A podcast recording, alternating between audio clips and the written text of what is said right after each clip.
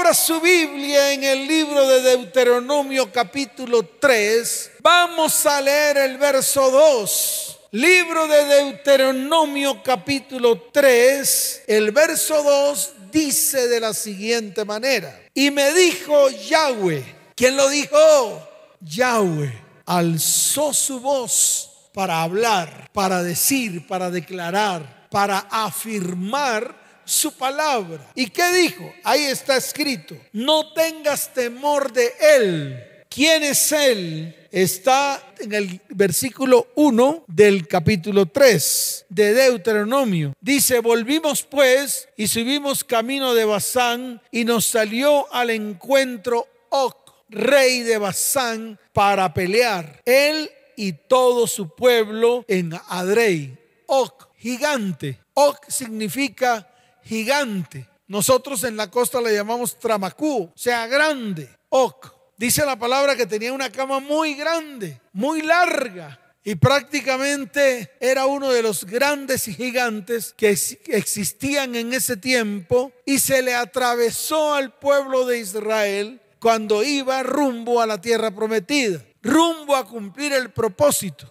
rumbo a tomar la promesa que Dios le había entregado. Se le atravesó Oc, un gigante, con todo su pueblo, con todos sus escuadrones, con todos sus guerreros dispuestos a destruir al pueblo de Israel. Pero lo importante es que Dios abre su boca y da la promesa. Y en la promesa está escrito, no tengas temor de él, o sea, de Oc, no tengas temor de él, porque en tu mano he entregado a él y todo su pueblo con su tierra. Wow. Es decir, entregó desde la raíz hasta las ramas entregó la raíz del gigante hasta las ramas del gigante, que en este caso es el pueblo del gigante. Esto es para que usted lo entienda. Y dice la palabra, y harás con él como hiciste con Seón, rey amorreo, que habitaba en Hezbón. Prácticamente que lo que había que hacer con Og era destruirlo. Y así lo hizo Moisés y todo el pueblo. Y así lo vamos a hacer hoy. Nosotros, toda la iglesia, vamos a destruir todos los gigantes que hay en medio de nuestras vidas, en medio de nuestra casa, en medio de nuestro hogar, en medio de nuestra familia. Y que no nos permite avanzar hacia las promesas, hacia la tierra prometida, hacia lo que Dios nos ha prometido que va a hacer con nosotros. Entonces siempre se atraviesan esos gigantes. Y escucha esto porque lo voy a volver a repetir. No están fuera de ti. No están al frente para hacerte la guerra. Están dentro de ti para destruirte internamente. Para destruir tu fe. Para destruir tu sistema de creencia. Para destruir toda la confianza que tienes que tener del Señor. Entonces, escuche bien, Dios en este tiempo está llamando a su pueblo a volver a Él, porque ese es el primer paso. El primer paso para que tú puedas quitar tus temores, y quiero que lo entiendas, el primer paso precisamente es eso, volver al Señor con todo el corazón. Vuélvete a Él, vuélvete al primer amor, vuélvete a la oración, vuélvete a la guerra espiritual ¿Saben por qué tenemos que hacerlo? Porque en estos tiempos difíciles tenemos que avanzar. Y la iglesia en este tiempo se ha detenido, se ha frenado. Y se ha frenado por el temor. Y yo le quiero decir algo, el único temor que usted tiene que tener es el temor a Dios. No le tema al hombre, témale a Dios. Así de sencillo. El temor de Dios, escuche bien, produce firmeza en las decisiones que tenemos que tomar día a día. Por eso en este tiempo el enemigo ha querido detener la iglesia, ha querido apartar al hombre de Dios y envió su zarpazo en este tiempo. Y no podemos permitirlo, escuche bien. Porque es tiempo de avanzar, es tiempo de cumplir el propósito, es tiempo de cumplir con la gran comisión, las que nos encomendó el Señor. No solamente de ir y hacer discípulos y bautizarlos, sino también lo que estamos haciendo en esta iglesia. Que el poder del Espíritu Santo se derrame para traer sanidades, milagros, prodigios, para poder colocar las manos sobre los enfermos y estos sanarán, para poder expulsar toda clase de demonios que hay en medio de hombres, mujeres, jóvenes e incluso en medio de niños. Porque aquí han venido muchas consejerías de jovencitas, jovencitos, mujeres, hombres adultos que nos han dicho, pastor, necesito un tiempo de liberación total de todo lo que hay en medio de mí. Y déjeme decirle algo, nosotros hemos tomado la decisión de cumplir con ese mandato que un día Jesús declaró a través de su boca. La gran comisión y la vuelvo a repetir, no solamente hacer discípulos, no solamente bautizarlos, sino también extender nuestras manos para que a través de la misericordia que Dios ha tenido con nosotros, la podamos llevar a vidas, hogares y familias y traer para ellos libertad total, así como está escrito en el libro de Isaías capítulo 61. ¿Cuántos dicen amén? ¿Cuántos dicen amén? Por eso es el tiempo de avanzar, es el tiempo de crecer, es el tiempo de levantarnos, es el tiempo de volver a Dios. ¿Sabe por qué? Porque cuando nos volvemos a Él, Él va a ir delante de su pueblo, delante de su iglesia. El Dios viviente que en este tiempo se quiere manifestar en medio de la tierra, va a ir en medio de nosotros, va a ir delante de nosotros. Por lo tanto, es el momento de arrebatarle al enemigo nuestras vidas, nuestras familias y nuestras descendencias. ¿Cuántos dicen amén? ¿Cuántos dicen amén? Dele fuerte ese aplauso al Señor. Fuerte ese aplauso al Rey de Reyes y Señor de Señores. Por eso tenemos que levantarnos como guerreros valientes para combatir. Y estamos seguros que el Señor nos va a dar la victoria. Así como ocurrió, escuche bien, en los tiempos antiguos, no hay autoridad que se levante contra la autoridad máxima del cielo. Vamos a pelear la buena batalla, como le ocurrió a Eleazar, uno de los valientes de David. Dice la palabra que hasta que la espada se nos quede en la mano, así como está escrito en el libro de Segunda de Samuel, capítulo 23, verso 10. Vaya a segunda de Samuel, capítulo 23, verso 10, y va a encontrar lo siguiente. Este se levantó, ¿quién? Eleazar, uno de los valientes de David, e hirió a los filisteos hasta que su mano se cansó y quedó pegada su mano a la espada. Mire lo que dice la palabra. Aquel día Yahweh dio una gran victoria y se volvió el pueblo en pos de él tan solo para recoger el botín. Amén y amén. Tenemos que pelear incansablemente contra todos esos gigantes que se han levantado en medio de nosotros, en medio de nuestras vidas, en medio de nuestro hogar y en medio de nuestras familias. Y vamos a pelear hasta tal punto que la espada se nos va a quedar pegada a la mano. Esa es la valentía que necesita el Señor de toda su iglesia. Y yo desde hoy estoy invitando a todas las iglesias y a toda la iglesia de Cristo para que comencemos esta gran batalla. Porque está escrito en el libro de Mateo, capítulo 11, verso 12. Dice la palabra del Señor, desde los días de Juan el Bautista hasta ahora, el reino de los cielos sufre violencia. Y escuche bien, y los valientes, los violentos, lo arrebatan. Así que tenemos que ser violentos, valientes, levantándonos en pos de lo que el Señor ha ordenado para que sus ángeles se muevan en pos de nosotros, para que el ángel Miguel levante su espada y el ángel Gabriel levante bandera y vayan delante de nosotros combatiendo a todos los enemigos que se levantan contra nuestras vidas, contra nuestro hogar y contra nuestra familia. Necesitamos convertirnos en guerreros espirituales que arrebatan el reino para ver la gloria de Dios que no tenemos temor sino fe, que no nos intimidamos ni nos amedrentamos, que tenemos que convertirnos en guerreros que desafían las tinieblas y la oscuridad que está cubriendo el mundo en este tiempo. Guerreros que entendemos que mayor es el que está en nosotros que el que está en el mundo. Guerreros que sabemos que ninguna arma forjada contra nosotros prosperará, porque condenaremos toda lengua que se levante contra nosotros en juicio. Creemos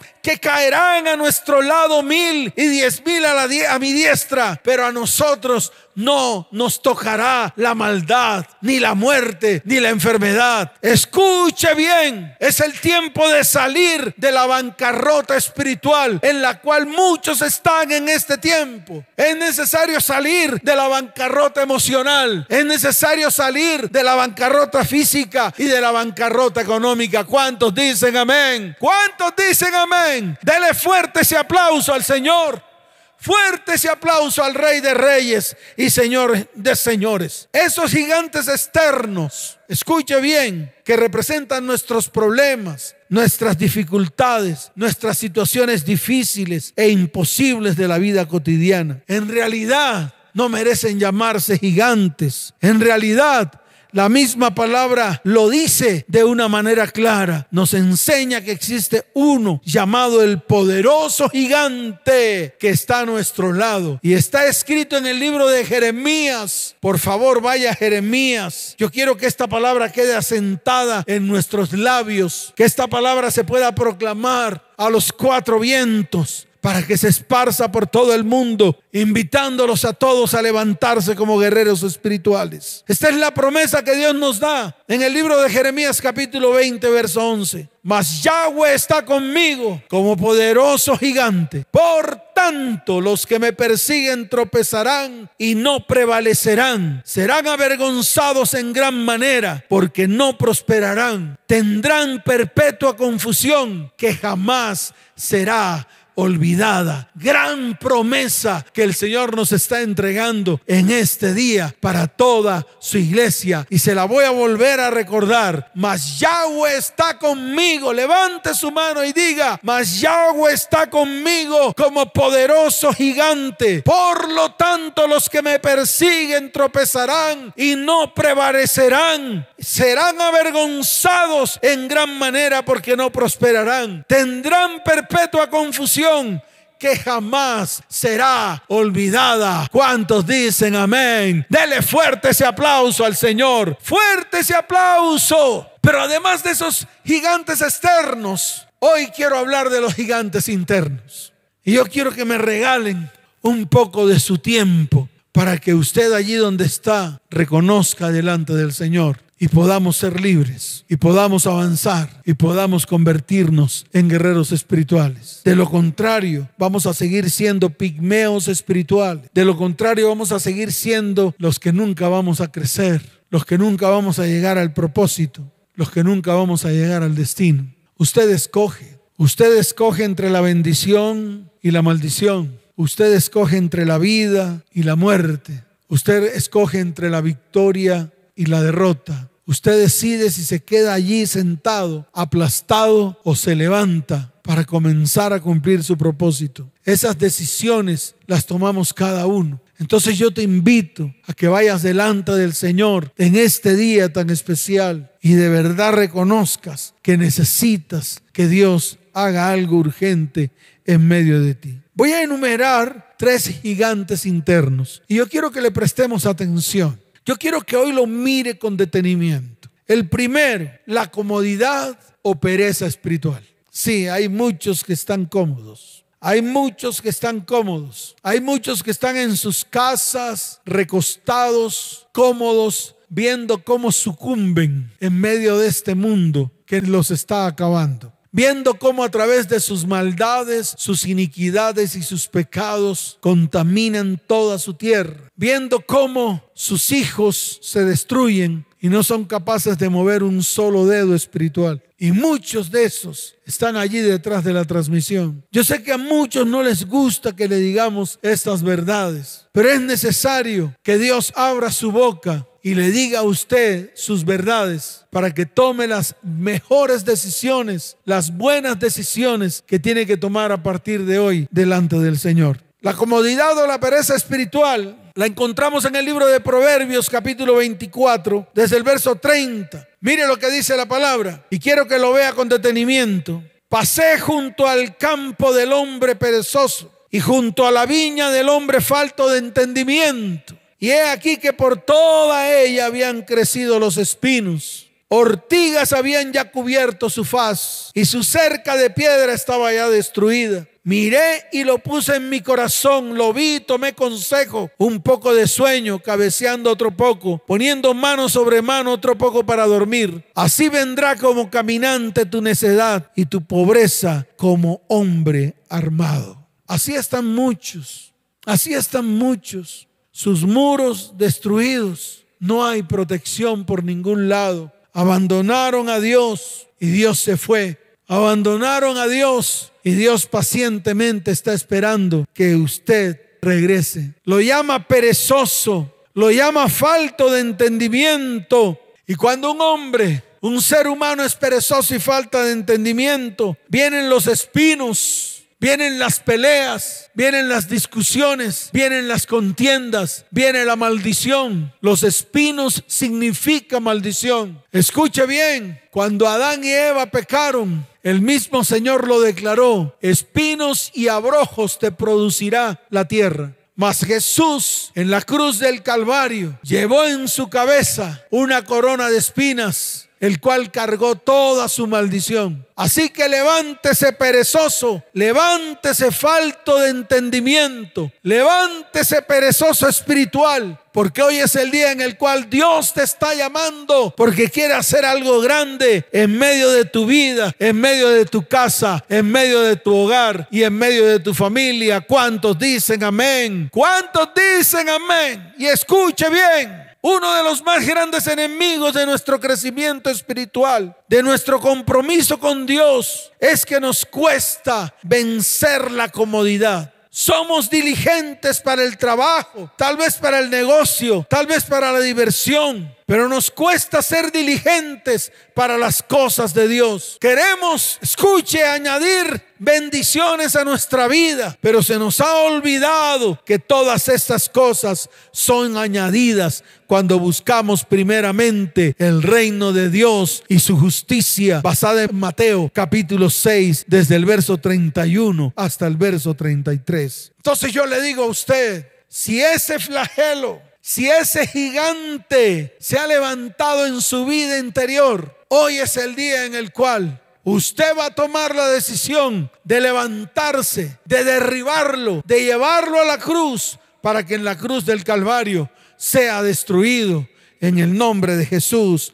¿Cuántos dicen amén? Lo segundo, la soberbia. Es el segundo gigante interno que cargamos muchos de nosotros, que cargan muchos de los que están allí detrás de la transmisión que en algún momento de mi vida cargué yo en mi hombro y me mantenía erguido mirando por encima de los hombros de los demás. La soberbia que está registrada en el libro de Nehemías, capítulo 9, verso 16. Vaya al libro de Nehemías, capítulo 9, verso 16. Mire lo que dice la bendita palabra del Señor. Dice así, mas ellos y nuestros padres fueron soberbios y endurecieron su cerviz y no escucharon tus mandamientos. No quisieron oír, verso 17, ni se acordaron de tus maravillas que habías hecho con ellos. Antes endurecieron su cerviz y en su rebelión pensaron poner caudillo para volverse a su servidumbre. Pero tú eres Dios que perdonas, clemente y piadoso, tardo para la ira y grande en misericordia, porque no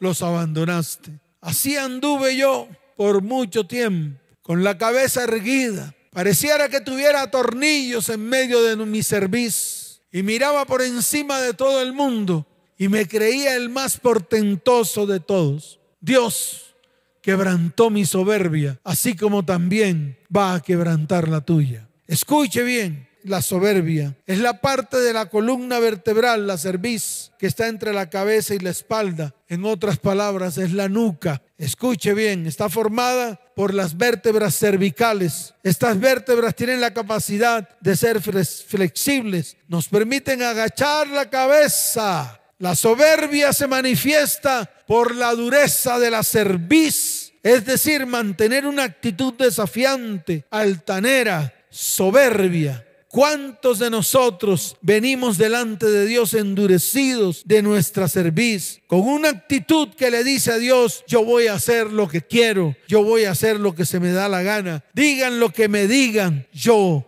no voy a cambiar? Así hay muchos, tienen su nuca endurecida, han apartado a Dios de sus vidas y de sus corazones, creen que lo pueden hacer todo, creen que tienen fuerzas para hacerlo todo en su vida. Creen que tiene suficiente brazo para hacer todo en, sus vidas. Mas yo te digo, llegará el momento que tu brazo no podrá hacer absolutamente nada. Y cuando tu brazo no pueda hacer absolutamente nada, ¿a quién te vas a asir?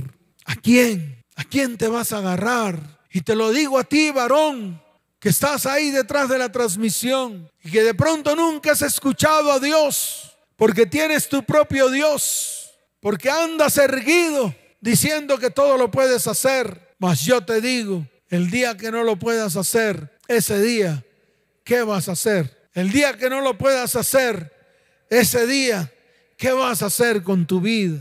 Eso se llama soberbia. Y quiero leer lo que está escrito en Proverbios capítulo 29, verso primero, para que usted lo entienda de una manera clara para que esta palabra sea vida y sea verdad en medio de tu vida, para que la puedas aplicar en medio de tu hogar y para que la puedas aplicar en medio de tu familia. ¿Cuántos dicen amén? ¿Cuántos dicen amén? Entonces en el libro de Proverbios capítulo 29, verso primero, la palabra dice, el hombre que reprendido endurece la cerviz, de repente será quebrantado y no habrá para él medicina. Se acabó el lío se acabó el lío.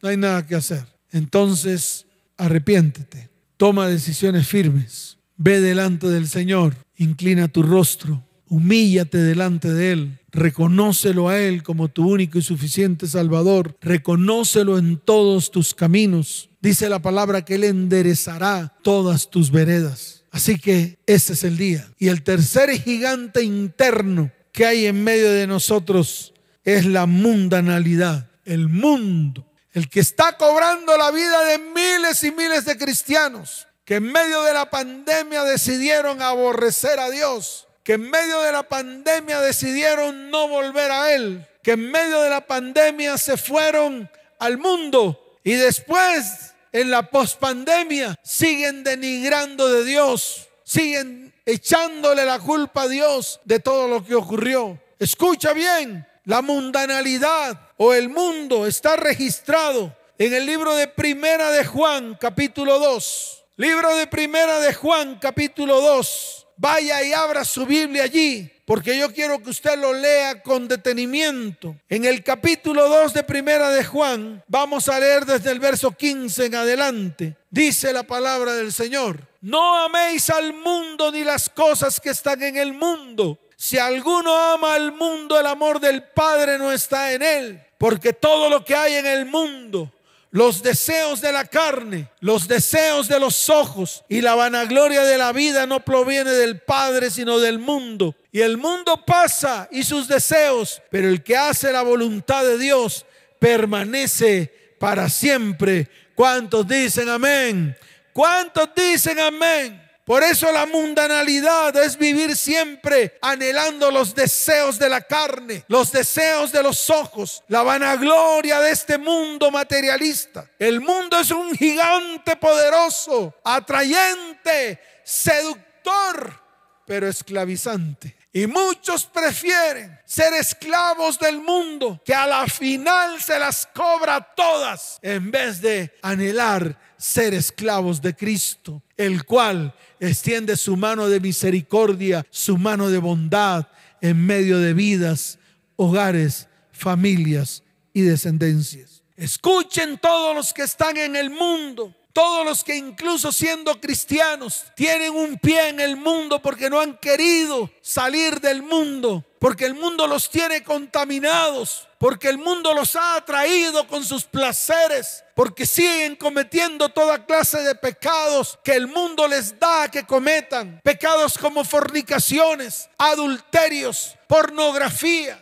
mentiras, iras, peleas, contiendas, divorcios. Yo les digo a todos ustedes, escuchen con atención, estamos en los tiempos finales. Y esto no es para que usted tome temor y miedo, no, sino para que usted tome buenas decisiones a partir de hoy. Escuche esto, todas las profecías que Jesús mencionó en el libro de Mateo, capítulo 24 se está cumpliendo. Y estamos a las puertas de la segunda venida de Jesús. Yo te hago la pregunta, si el Señor viene ahora, ¿qué vas a hacer? ¿Tú crees que te vas a esconder? ¿Tú crees que puedes hacer cara de cuchiflí y puedes convencer al Señor? No lo vas a convencer. Simplemente te va a decir, no te conozco. Pero Señor, si yo serví, no te conozco. Pero Señor, si yo saqué demonios, no te conozco. Pero Señor, si yo fui donde el pastor Chuchu, no te conozco, te va a decir el Señor. Estamos a puertas de la segunda venida. Y él lo advirtió en el libro de Mateo capítulo 24. Yo quiero que abras tu Biblia allí, por favor, porque quiero que esto lo entiendas. Porque voy a mostrarles a ustedes que ya el tiempo está cumplido y que todas las cosas que Jesús declaró están cumplidas. ¿Y qué es el tiempo? Estamos al borde del año 6000, estamos al borde de los 120 años jubilares si usted multiplica 120 años jubilares por 50, que es precisamente un periodo jubilar, eso le da 6 mil años. Y estamos a puertas. Estamos en el año aproximado 5988. Si hacemos cuentas, estamos en ese tiempo. Estamos en el año casi 1900 88 desde el momento mismo en que Jesús entregó su vida por ti y por mí. Estamos en el tiempo en el cual lo que el Señor anunció se está cumpliendo. Por eso abra su Biblia en el libro de Mateo, capítulo 24, para que lo vea con mucha claridad, para que usted lo vaya entendiendo, para que después no diga que no se le advirtió. Y yo se lo quiero advertir hoy. En el libro de Mateo capítulo 24, desde el verso 34 en adelante, mire lo que dice la palabra. De cierto os digo que no pasará esta generación hasta que todo esto acontezca. El cielo y la tierra pasarán, pero mis palabras no pasarán. Pero el día y la hora nadie sabe, ni aun los ángeles de los cielos, sino solo mi Padre. ¿De qué estaba hablando del Señor? ¿Y cuáles son esos tiempos? Miren lo que dice el verso 32. Mire con atención, de la higuera aprended la parábola. Cuando ya su rama está tierna y brotan sus ojos, sabéis que el verano está cerca. Así también vosotros, cuando veáis todas estas cosas, conoced que está cerca a las puertas. Escuche, la higuera ya floreció. En el año 1948 reverdeció la higuera que en algún momento se marchitó. Recuerde que cuando Jesús pasó y fue a buscar frutos a la higuera, la higuera no le dio frutos y lanzó una maldición sobre la higuera. Cuando regresaron al día siguiente y vieron la higuera, la higuera estaba seca. Así estaba Israel después de la muerte de Jesús. Prácticamente que quedaron sin nación quedaron sin tierra, fueron esparcidos por los romanos y duraron mucho tiempo, mucho tiempo secos, áridos, hasta que llegó el momento en el año 1948 en el cual Israel fue establecida nuevamente como nación. Y yo le quiero decir algo a toda la iglesia. Si usted visita Israel, va a encontrarse con una nación florecida, próspera, bendecida. La higuera ya reverdeció desde el año 1948. Y eso es lo que se refiere el Señor a esta generación, a la generación de aquellos que nacieron a partir de 1948 y que hasta hoy en el 2021 que estoy predicando esta charla, ellos tienen 73 años. Yo por lo menos en esta generación la cual mencionó Jesús, tengo 60. A lo mejor hay jovencitos allí de 17, de 16, de 20, de 25. Hay adultos de 32, 35, 38. Ustedes y nosotros formamos parte de esta generación. Escuche iglesia, esta generación va a estar en los tiempos finales esta generación fue de la que habló el Señor. Así también vosotros cuando veáis todas estas cosas, conoced que está cerca a las puertas. Y en el verso 34 dice, de cierto os digo que no pasará esta generación hasta que todo esto acontezca. Y ahí está usted y ahí estoy yo. Y ahí están los que están naciendo en este tiempo y los que ya nacieron a partir de 1948. Así que tiemble, Así que tiemble porque usted está en los tiempos finales. Usted pertenece a esa generación que está viendo los tiempos finales. ¿Y cuáles son esos tiempos? Los que están escritos aquí en la palabra que el mismo Señor pronunció con su propia boca. Y oiréis de guerras y rumores de guerras. Y también dijo, porque se levantará nación contra nación y reino contra reino. Y habrá pestes, hambres, terremotos en diferentes lugares. Eso es lo que está sucediendo en este tiempo y todavía escuche. No hemos puesto atención. Ahí está escrito más adelante. Verso 37 de Mateo 24. Mas como en los días de Noé, así será la venida del Hijo del Hombre. Porque como en los días antes del diluvio estaban comiendo y bebiendo, fornicando y adulterando, viendo pornografías, maldiciendo, abandonando hijos, cónyuges, destruyendo familias. Eso era lo que estaba pasando con esa generación prediluviana. ¿Qué dice la palabra en el libro de Génesis capítulo 6? Porque quiero cerrar con esto, porque hoy usted va a pasar de ser un falto de entendimiento en un entendido. Mire lo que estaban haciendo los hombres en Génesis capítulo 6 para que pueda entender lo que Jesús dijo en Mateo capítulo 24. Mire lo que dice la palabra. Aconteció que cuando comenzaron los hombres a multiplicarse sobre la faz de la tierra y les nacieron hijos, que viendo los hijos de Dios que las hijas de los hombres eran hermosas, tomaron para sí mujeres escogiendo entre todas. Y dijo Yahweh, no contenderá mi espíritu con el hombre para siempre, porque ciertamente él es carne, mas serán sus días seis mil años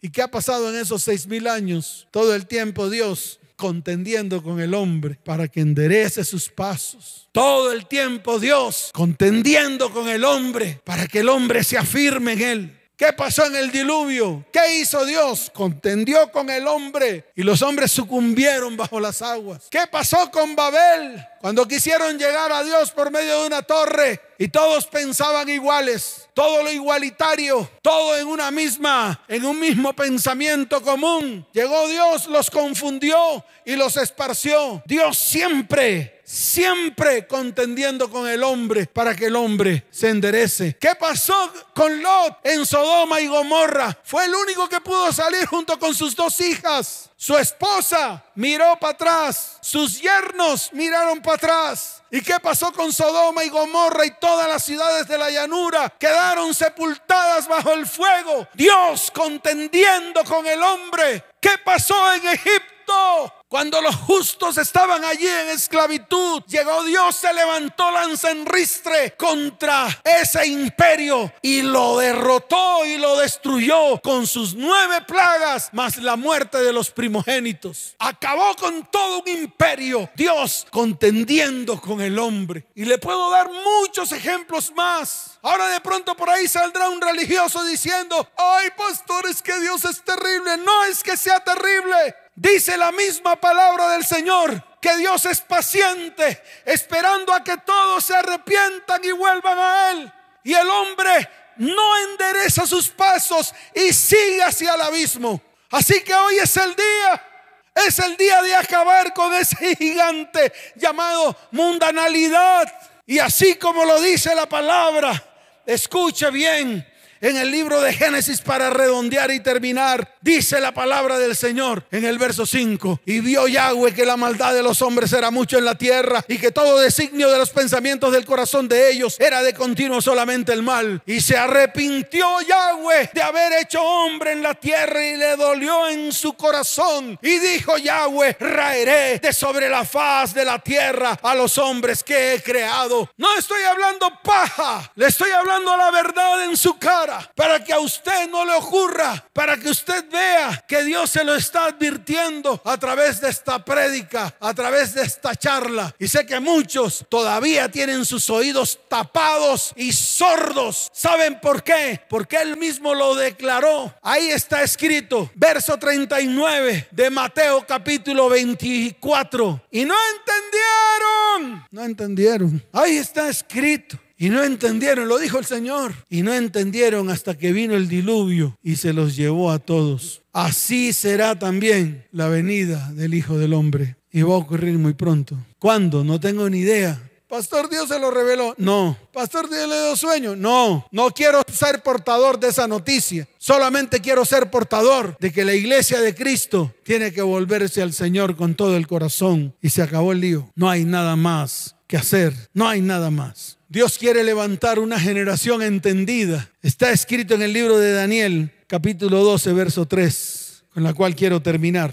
Porque déjeme decirle algo, traer estas prédicas y decirle la verdad en la cara a la iglesia, wow, trae gran pesadez en mis hombros. Pero así traigan gran pesadez en mis hombros, seguiré restregándole la verdad a la mal llamada iglesia de Cristo. Iglesia, tienes que arrepentirte Iglesia, tienes que levantarte. Iglesia, tienes que tomar decisiones. Iglesia, tienes que reflexionar. Mire, la iglesia de este siglo está escrita en el libro de Apocalipsis. Es la iglesia de la Odisea, la séptima iglesia. Esa séptima iglesia es la iglesia de este tiempo. Se lo voy a leer para que usted mismo vea que esa es la radiografía de la iglesia actual dice la palabra del Señor, y escribe al ángel de la iglesia en la Odisea. He aquí el amén, el testigo fiel y verdadero, el principio de la creación de Dios. Dice esto. Yo conozco tus obras, muy bien iglesia, haces muchas cosas, que ni eres frío ni caliente, ojalá fueses frío o caliente, pero por cuanto eres tibio y no frío ni caliente, te vomitaré de mi boca. Porque tú dices, yo soy rico y me he enriquecido y en ninguna cosa tengo necesidad. Y no sabes que tú eres un desventurado, miserable, pobre, ciego y desnudo.